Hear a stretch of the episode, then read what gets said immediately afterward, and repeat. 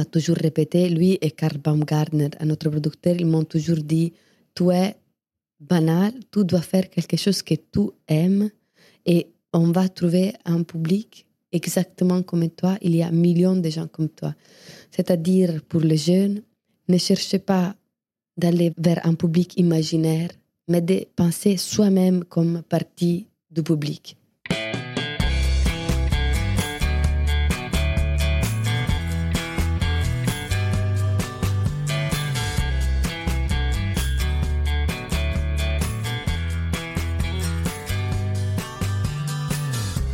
Bonjour à tous, vous écoutez Cadavrexki, le podcast qui décompose un parcours inspirant. Pour ce nouvel épisode, je reçois la figure de proue du jeune cinéma italien. Elle a notamment gagné le Grand Prix du jury à Cannes en 2014 pour son film Les Merveilles, puis le prix du scénario en 2018 pour Heureux comme Lazzaro. Son nouveau film La Chimère vient de sortir dans les salles françaises. J'ai le plaisir d'accueillir Alice Rohrwacher. Bonjour Alice. Bonjour. Comment ça va? Très bien, merci. Merci de participer à ce podcast qui s'appelle Cadavrexki et dans lequel tu décomposes des parcours inspirants. Ton nouveau film La Chimère sort dans les cinémas euh, français dans deux jours au moment où on se parle. Comment te sens-tu? Je suis très contente. C'est un peu un moment toujours très émotionnant quand les films sortent. finalement, il est fait pour les yeux des spectateurs il est fait pour les yeux de beaucoup de gens et quand il sort, il a la possibilité de, de vivre dans les yeux des spectateurs et c'est toujours euh, beau. Alors pour les gens qui, qui, ne te connaissent pas, on va planter un petit peu le, le décor. Je voulais savoir tout simplement où est-ce que tu es né et où est-ce que tu as grandi. Je suis née en Toscane, à Fiesole, et je suis grandi en Ombrie, mais très proche de la Lazio et Toscane, vraiment très très très proche. C'est le dernier village de l'Ombrie à côté des les confins des autres régions. Et c'est une terre euh, un peu mélangée entre les trois régions qui ont trois identités très fortes. Mais là, sur les confins, tout est mélangé. Dans le film, tu racontes euh, l'histoire de ceux qui ont fait fortune en vendant des trésors archéologiques.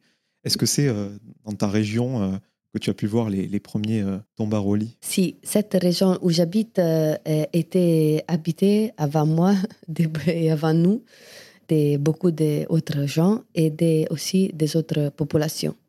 Et une population la plus, la des témoignages plus mystérieux peut-être, c'est les Étrusques qui habitaient toute cette terre entre l'Umbria, le Lazio la Toscane et qui n'ont pas trop fabriqué des choses pour les vivants, c'est-à-dire ils n'ont pas laissé de grands monuments comme les Romains, ils n'ont pas laissé de grands théâtres, des grands temples, mais ils ont beaucoup construit pour les âmes, pour les, pas pour les yeux des hommes. Voilà.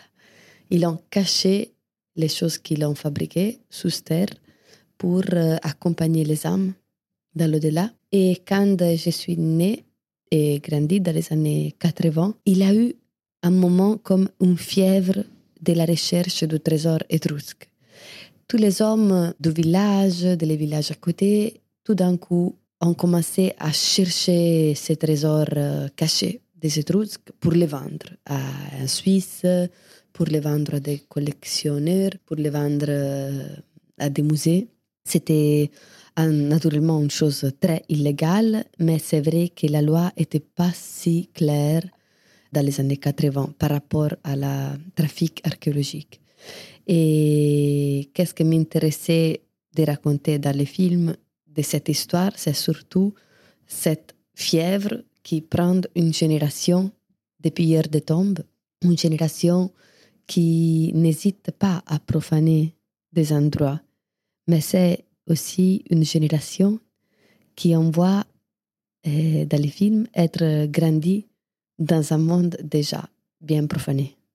On va revenir euh, sur les tombaroli euh, dans quelques instants, toujours pour te connaître un petit peu plus. Il paraît que tes parents n'étaient pas du tout dans le domaine de l'art. Il y avait beaucoup de musique, de littérature à la maison, mais pas de cinéma. Est-ce que c'est ça qui t'a donné envie avec ta sœur justement d'accéder à ce monde qui t'était peut-être inconnu? Mes parents, c'était ma, mère est maître d'école et mon père est apiculteur. Il fait du miel aussi encore aujourd'hui.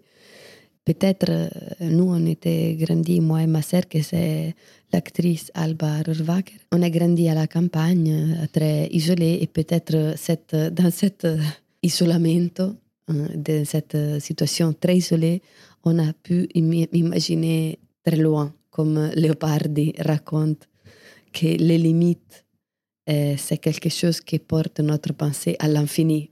Et de quelque manière, grandir dans un endroit si limité apporter notre euh, désir d'infini, de vivre plusieurs vies avec ce travail qui nous permettent d'explorer, moi comme réalisatrice, ma sœur comme actrice, les vies des autres. Est-ce que c'est pour ça justement que dans tes films, il y a toujours ce monde rural italien qui a une dimension un peu mystique? C'est ce que tu retrouvais euh, quand tu étais enfant, euh, où la vie côtoie la mort, on peut tous imaginer euh, cette dimension un peu onirique?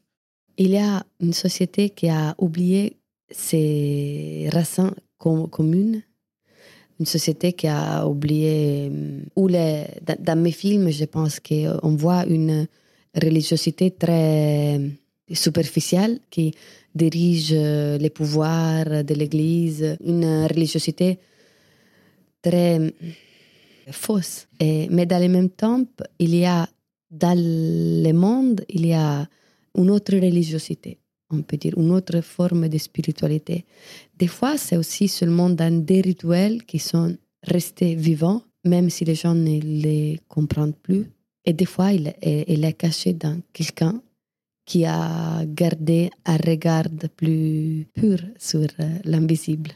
Pour parler encore un tout petit peu de, ton parcours, donc euh, le cinéma était un monde qui n'était pas accessible au départ, et tu t'es dirigé vers le documentaire au départ, avant que tu croises la route d'un producteur, qui est toujours ton producteur, je crois, Carlo Crestodina. Oui.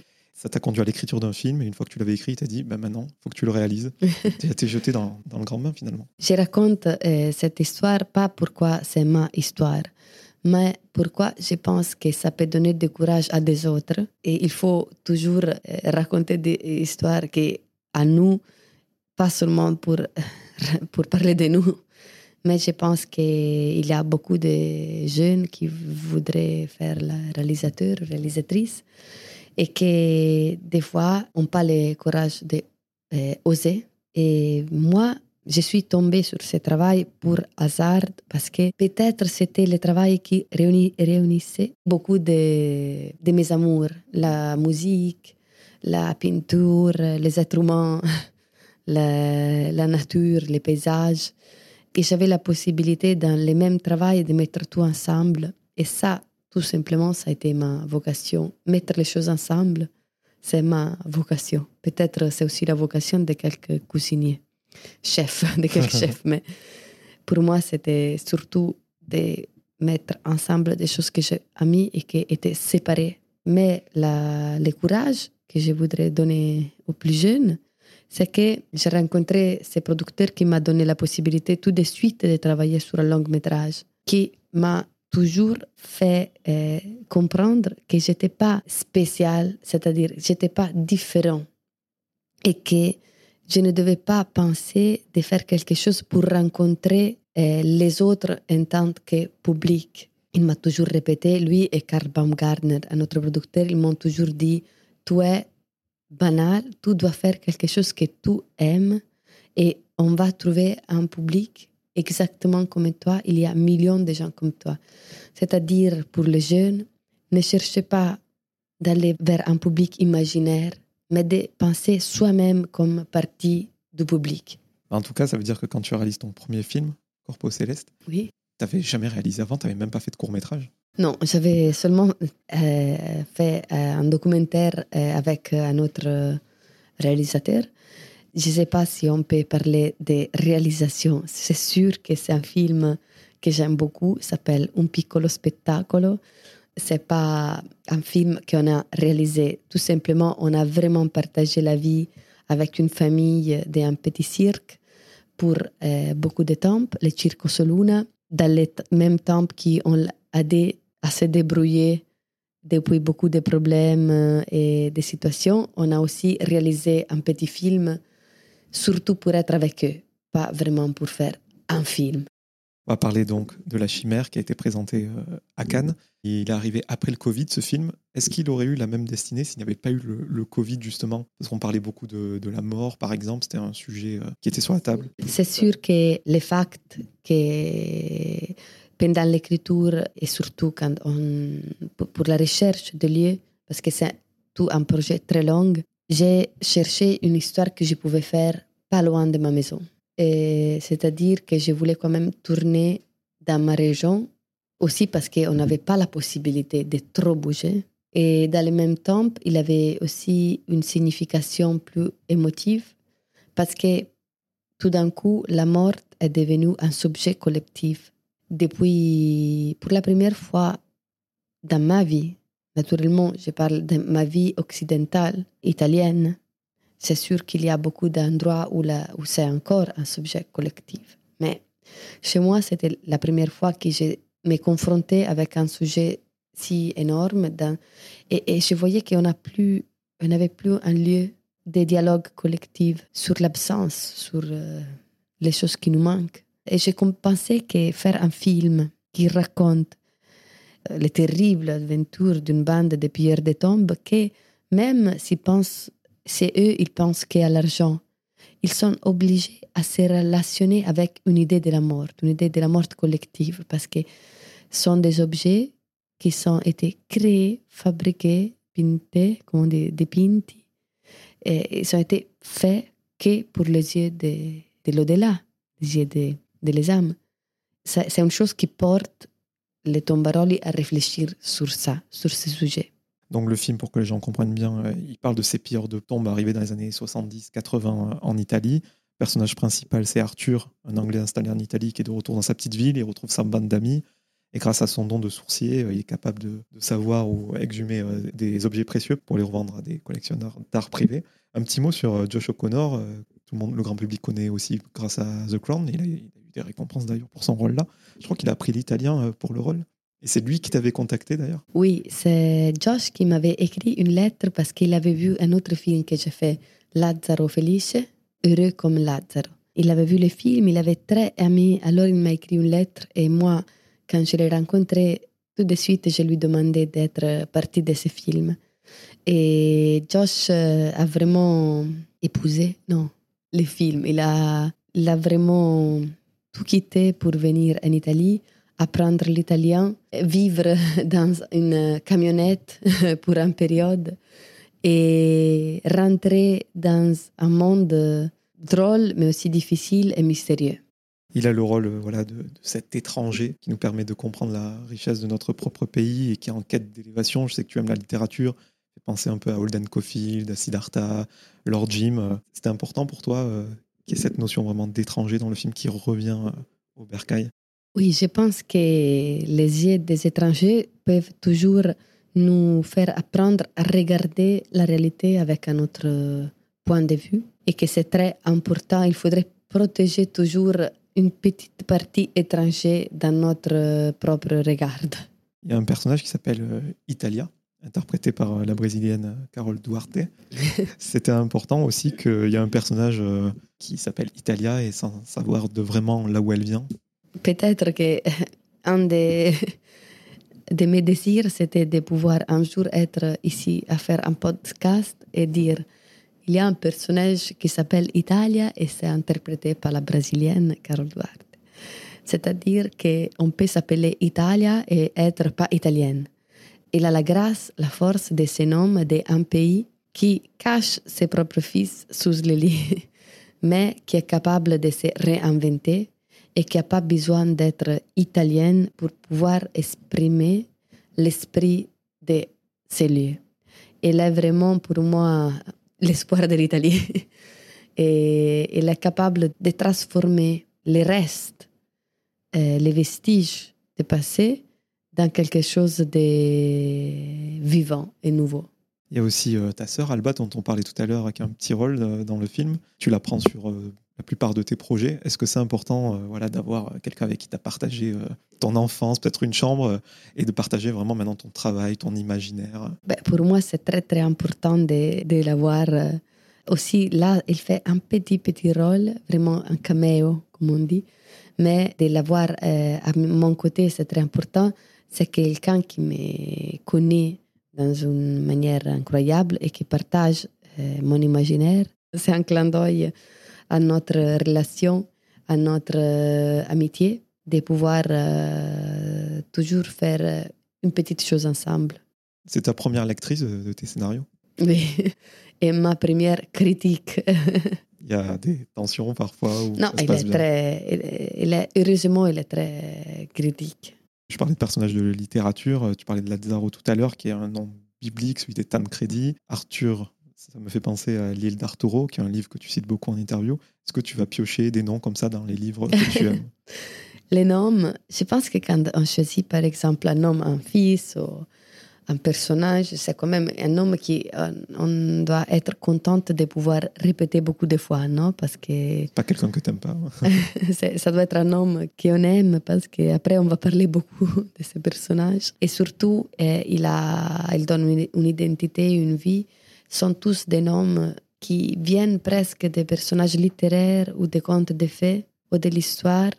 Parce que je pense que c'est très important de donner une grande dignité au personnage avec un nom un peu, lumineux. Et des fois, c'est un hasard que quelqu'un euh, arrive dans ma vie avec un homme qui devient partie d'un personnage, comme par exemple le personnage de Gelsomina, que tout le monde déjà connaît pour La Strada di Fellini. Par contre, dans ma vie, est arrivé avec une incroyable fille au père qui a vécu et partagé euh, beaucoup euh, de la partie de ma vie et de l'enfance de ma fille, qui s'appelait, qui s'appelle aussi toujours Gelsomina, et qui a, de quelque manière, a influencé la construction du personnage. Arthur, ce personnage euh, donc, qui revient euh, dans sa ville natale, il est hanté par son passé. Et son passé, euh, quand on parle de notre passé en général, soit on essaie de l'oublier, soit au contraire on en est fier.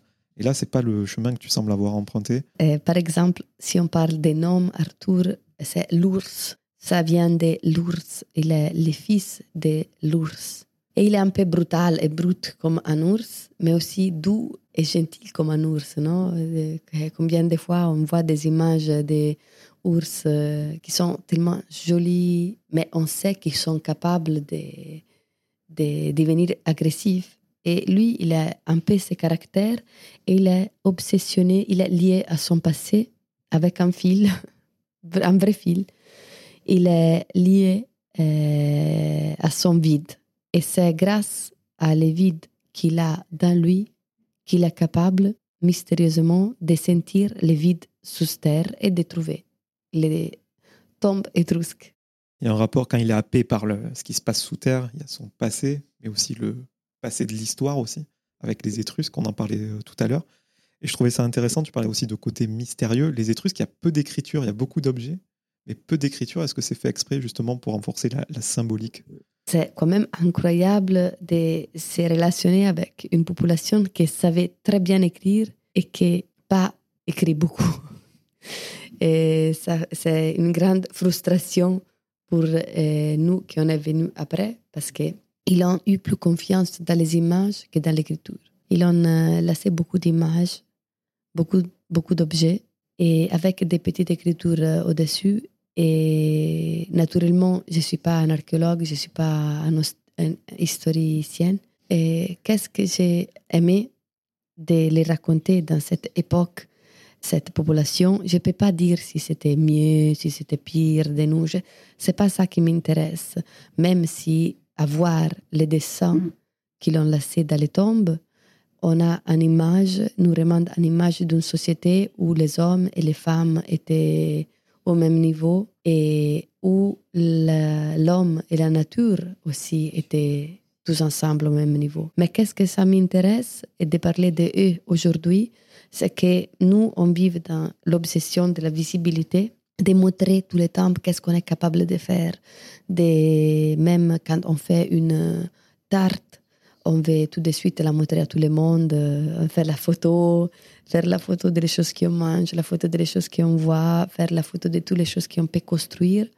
Et cette population, ils ont construit beaucoup et plein de choses pour les montrer à personne. Maintenant, on, on, les peut les voir parce que les archéologues ou les tomberoles, ils sont rentrés dans les tombes et l'ont porté à l'extérieur, ces objets. Mais quand même, on parle d'une population qui a caché les fruits de son propre travail. Et je pense que c'est intéressant de l'imaginer aujourd'hui. Je crois que pour préparer le film, tu es vraiment allé avec des tambarolis euh, faire des, des, fouilles. Est-ce qu'il y a dans le groupe quelqu'un comme euh, Arthur dans le film avec des capacités un peu mystiques Alors, en première, je suis vraiment trop. Je, jamais je, je, serais rentrée dans une tombe avec un tombarolo. Jamais. Quand même, je suis trop comme Italia, les personnages d'Italia. J'ai trop peur de profaner quelque chose euh, comme ça. Mais j'ai passé beaucoup de temps avec des tombaroli, pas dans les chambres, plutôt dans les racontes. Et après, par contre, j'ai fait des excavations avec des archéologues officiels.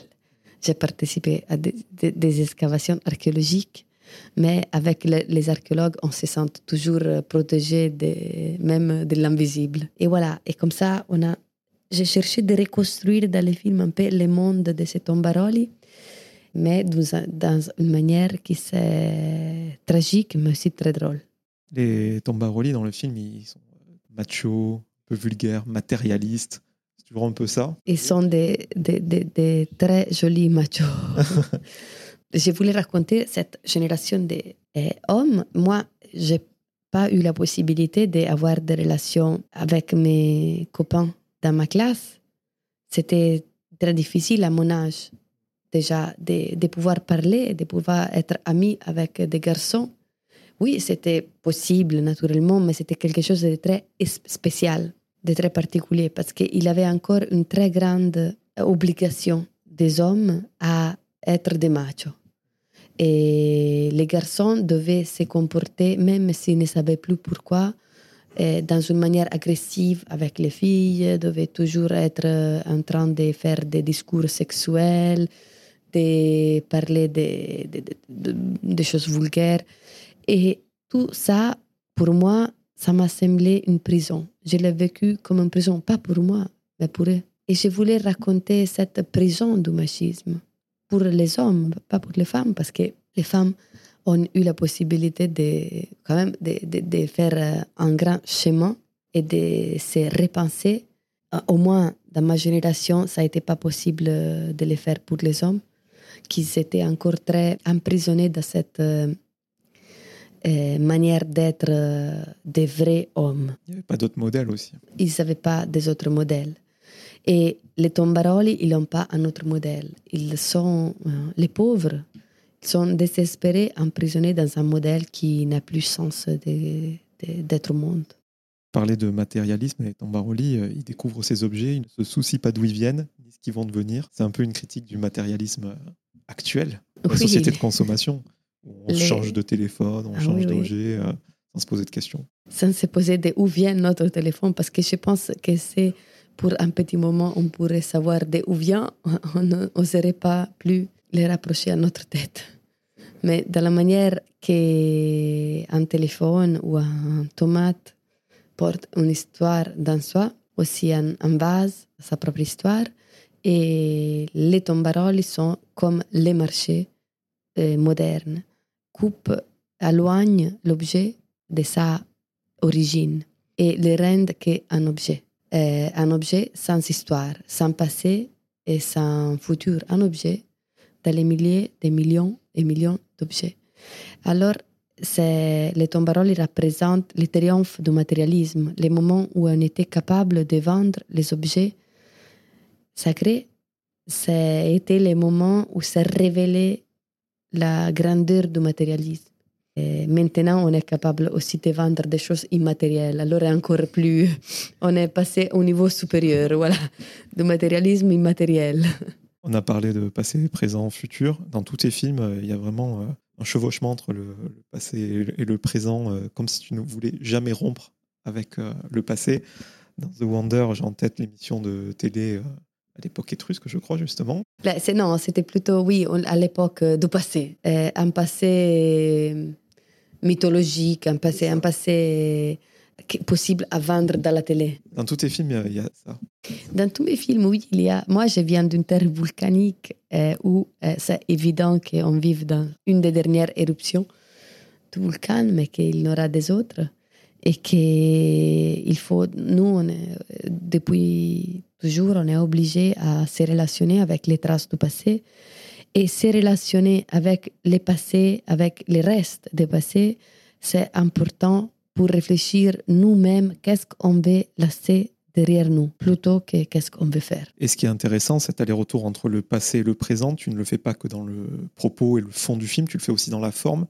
Par exemple, ne serait-ce que par euh, l'utilisation de la pellicule, le 16 mm euh, qui donne ce grain si particulier, le, 35. Ça aussi, c'est fait exprès, c'est voulu pour euh, accentuer le propos. C'est la partie belle de la matérialisme, c'est la matière.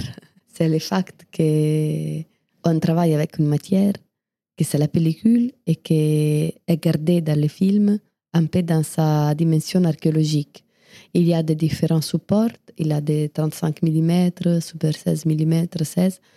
Il y a des différents supports qui racontent des moments et des émotions différents du film. Aussi, euh, toujours sur la forme, il y a ces scènes en accéléré euh, du cinéma muet, l'image qui se retourne à, 180 degrés. Qu'est-ce que tu voulais exprimer par ce retournement d'image? Il y a l'image qui se retourne dans un moment très particulier. L'image correspond à l'intériorité bouleversée des personnages principaux. C'est un bouleversement, c'est un parcours. C'est pas que la caméra se retourne dans une manière très vite ou violente, mais elle suit un passage intérieur des protagonistes et la caméra nous révèle quelque chose d'invisible. La caméra nous rend visible l'invisible. Et ce que j'ai adoré aussi, c'est surtout la, musique. Alors, si je dis pas de bêtises, je crois avoir reconnu euh, Kraftwerk, Space Lab. Space Lab. Il y a du Vasco. Et surtout, tu as vraiment poussé le curseur au maximum avec ces troubadours qui chantent. les troubadours, pourquoi? Tu n'as pas eu peur que, de tomber dans le too much, peut-être? Moi, j'ai toujours peur de tomber, mais après, le fait que j'ai peur, ça intéresse à personne. C'est un problème à moi. Chaque fois, je me dis, j'ai peur, ok. Un pas avant, je le sais. Au moins, je le sais. Et hum, je ne le cache pas. C'est vrai que j'avais peur, mais je savais qu'il avait un sens très profond, pas esthétique pour moi. C'est-à-dire, euh, je voulais que rappeler surtout aux jeunes, parce que c'est un film que j'ai vraiment passé pour les jeunes, pour les gens qui, pour les archéologues de demain. Les archéologues, euh, ça veut dire pas des gens qui étudient l'archéologie, mais euh, les jeunes qui se relationnent avec les choses qu'on a laissées derrière nous et qui reconnaissent, puissent reconnaître dans les mouvements de caméra, dans les pellicules, une histoire qui c'est aussi l'histoire à eux.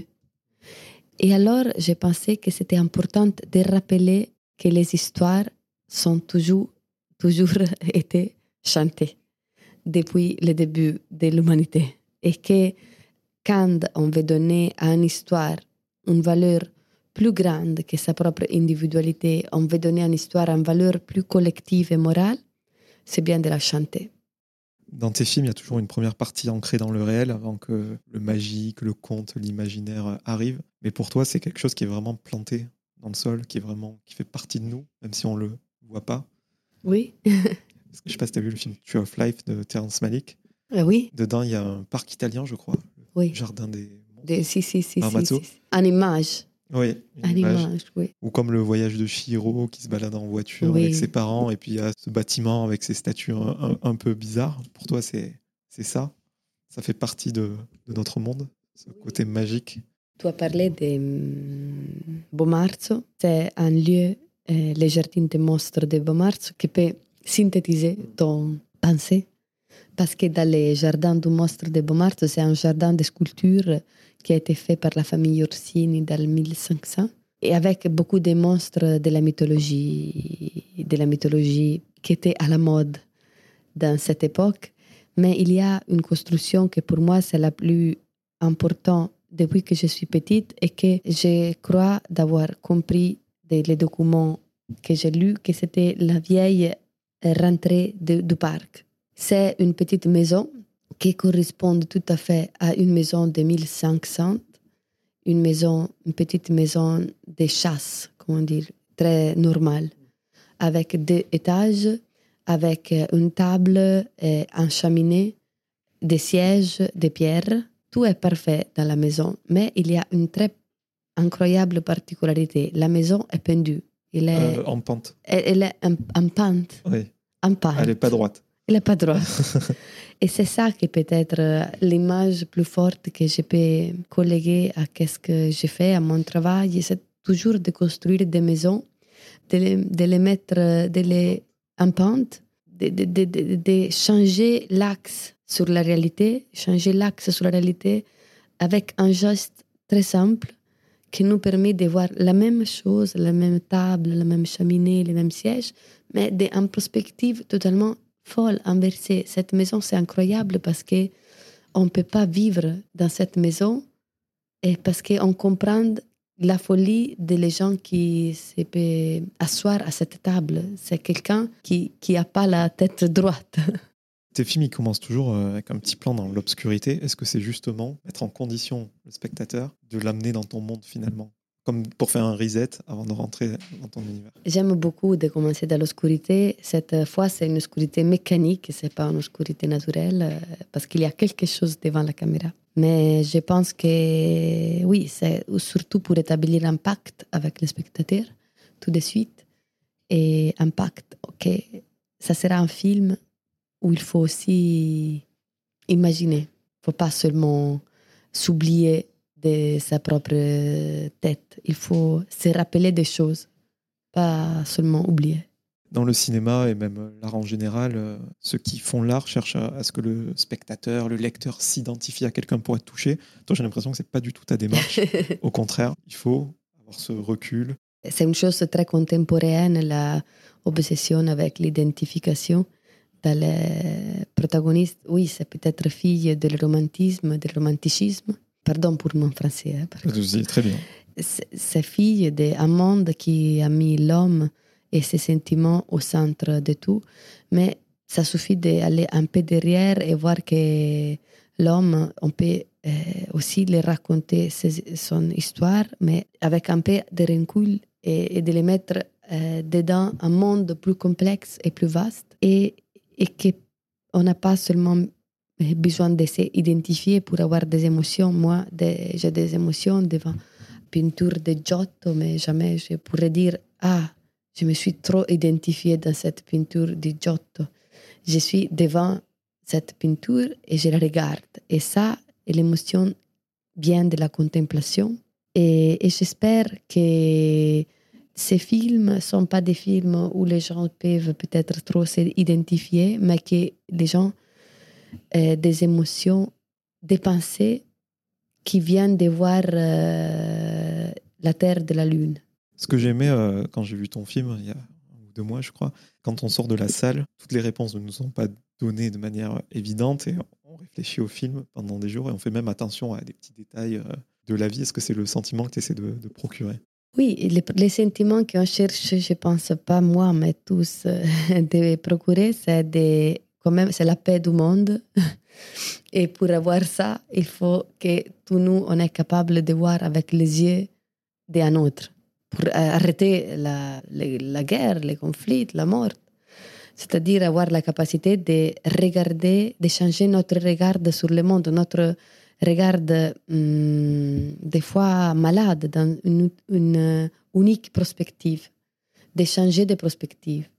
Et, voilà, je pense que tout simplement, avec ces films, dans mon petit, je cherche aussi ça, de faire un peu un change de perspective. Je voulais glisser un petit mot quand même sur le, festival de Cannes, où tu es euh, invitée régulière maintenant. Et tu as même euh, été aux Oscars avec la, pupille. Si, le festival de Cannes, c'est euh, un festival qui a accueilli mm, mes films, heureusement.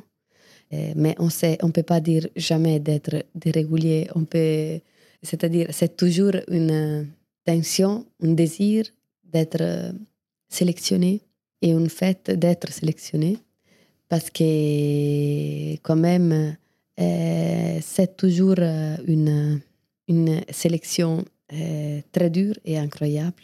Une garantie pour moi parce que quand je vais voir euh, quelqu'un film beaux et quelques films qui me changent mon regard euh, souvent. Ça suffit que je regarde les films sélectionnés. Je suis très honorée d'avoir eu cette possibilité et d'avoir eu cette possibilité de montrer les films euh, toujours dans un festival si euh, important. Et même Les Pupilles a été montré à Cannes pour la première fois. Et après, c'est un court métrage qui, dans une manière un peu très drôle, est arrivé jusqu'aux Oscars. C'est la même ambiance ou pas? C'est quand même un prix, euh, un, comment est-ce que je peux dire? Euh, C'est le César américain. Des fois, on dit, euh, en Italie au moins, on dit le David di Donatello, c'est l'Oscar italien. Je pense qu'il faut commencer aussi à dire les Oscars, c'est les David di Donatello américains ou c'est les César américains.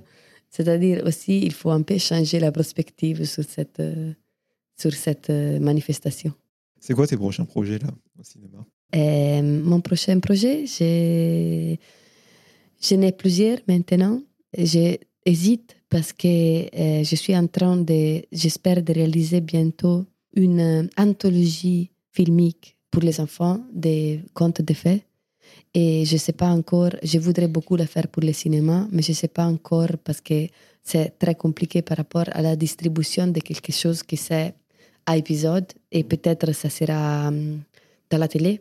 Mais la vocation, c'est toujours euh, la hum, vision collective. Alors peut-être qu'il faudra, même si ça sera dans la télé, de demander aux gens d'aller voir euh, chez les voisins cette euh, série de contes de faits, au moins de les voir avec quelqu'un inconnu. Voilà, je rigole. En tout cas, je voudrais travailler pour les enfants je voudrais faire un projet pour les enfants parce que je sens que c'est une nécessité, voilà, une nécessité. Et après, dans le même temps, j'ai euh, écrit un autre film pour adultes, euh, pour euh, nous, pour tous, sans espoir. pour les gens qui nous écoutent, il y a une série en France qui s'appelle L'ami prodigieuse. Tu as réalisé des épisodes, je crois. Est-ce que quand tu réalises des choses un peu plus standards, la, liberté que tu as dans tes films te, te, manque dans la narration, dans les prises de vue j'ai fait que des épisodes, euh, oui, des épisodes de l'ami prodigieuse. Ça a été une expérience euh, très belle de se mettre au service d'une narration. Je peux dire euh, la liberté d'être d'esclave. C'est horrible d'être d'esclave. Mais quand on a la possibilité de choisir pour une période de se donner au service de quelqu'un et après c'est partir quand on veut, c'est quand même merveilleux d'avoir euh, le désir de, de travailler pour soutenir une narration qu'on aime comme un esclave. Et toutes les images qu'on fait ont une vocation seulement de rendre plus forte et amplifiée une narration qui déjà est très forte. Mais c'est complètement différent que dans le cinéma. C'est-à-dire les, les, les séries euh, travailler sur une série veut dire faire des épisodes qui, quand terminent, donnent envie à le spectateur de voir un autre. Alors, c'est une narration qui doit lier le spectateur, lier le spectateur à, à les réalisateurs. Le cinéma, c'est une vision qui, quand termine, doit libérer le spectateur. Et au contraire, on espère qu'après avoir vu le film au cinéma, pour un peu le spectateur pense au film et ne regarde pas trop des choses. pour terminer, Alice, Arthur, le personnage principal de ton film, il cherche sa chimère, quelque chose d'illusoire. Ah, tu m'avais demandé c'est laquelle ma chimère? Non, je vais te demander comment, toi, comment toi tu définirais euh, la chimère. Ok, non, parce que je ne dis pas ma chimère. Et la chimère, c'est quelque chose, euh, oui, c'est un animal euh, mythologique fait d'animaux différents, comme peut-être ces films, mais aussi la chimère, c'est quelque chose qu'on cherche de rattraper, de, de prendre et qu'on n'arrive jamais à saisir. Et c'est dans les films, pour Arthur, c'est l'amour, dans le sens romantique du terme, l'amour comme la personne dans laquelle on dépose notre racine. Et pour Flora, c'est Madame Flora, c'est sa fille qu'elle a perdue. Et pour les tombaroli, c'est l'argent, l'argent facile. Et chacun a sa chimère. Quelque chose qui cherche de fermer dans ses bras. Merci beaucoup, Alicia. Merci à votre chimère.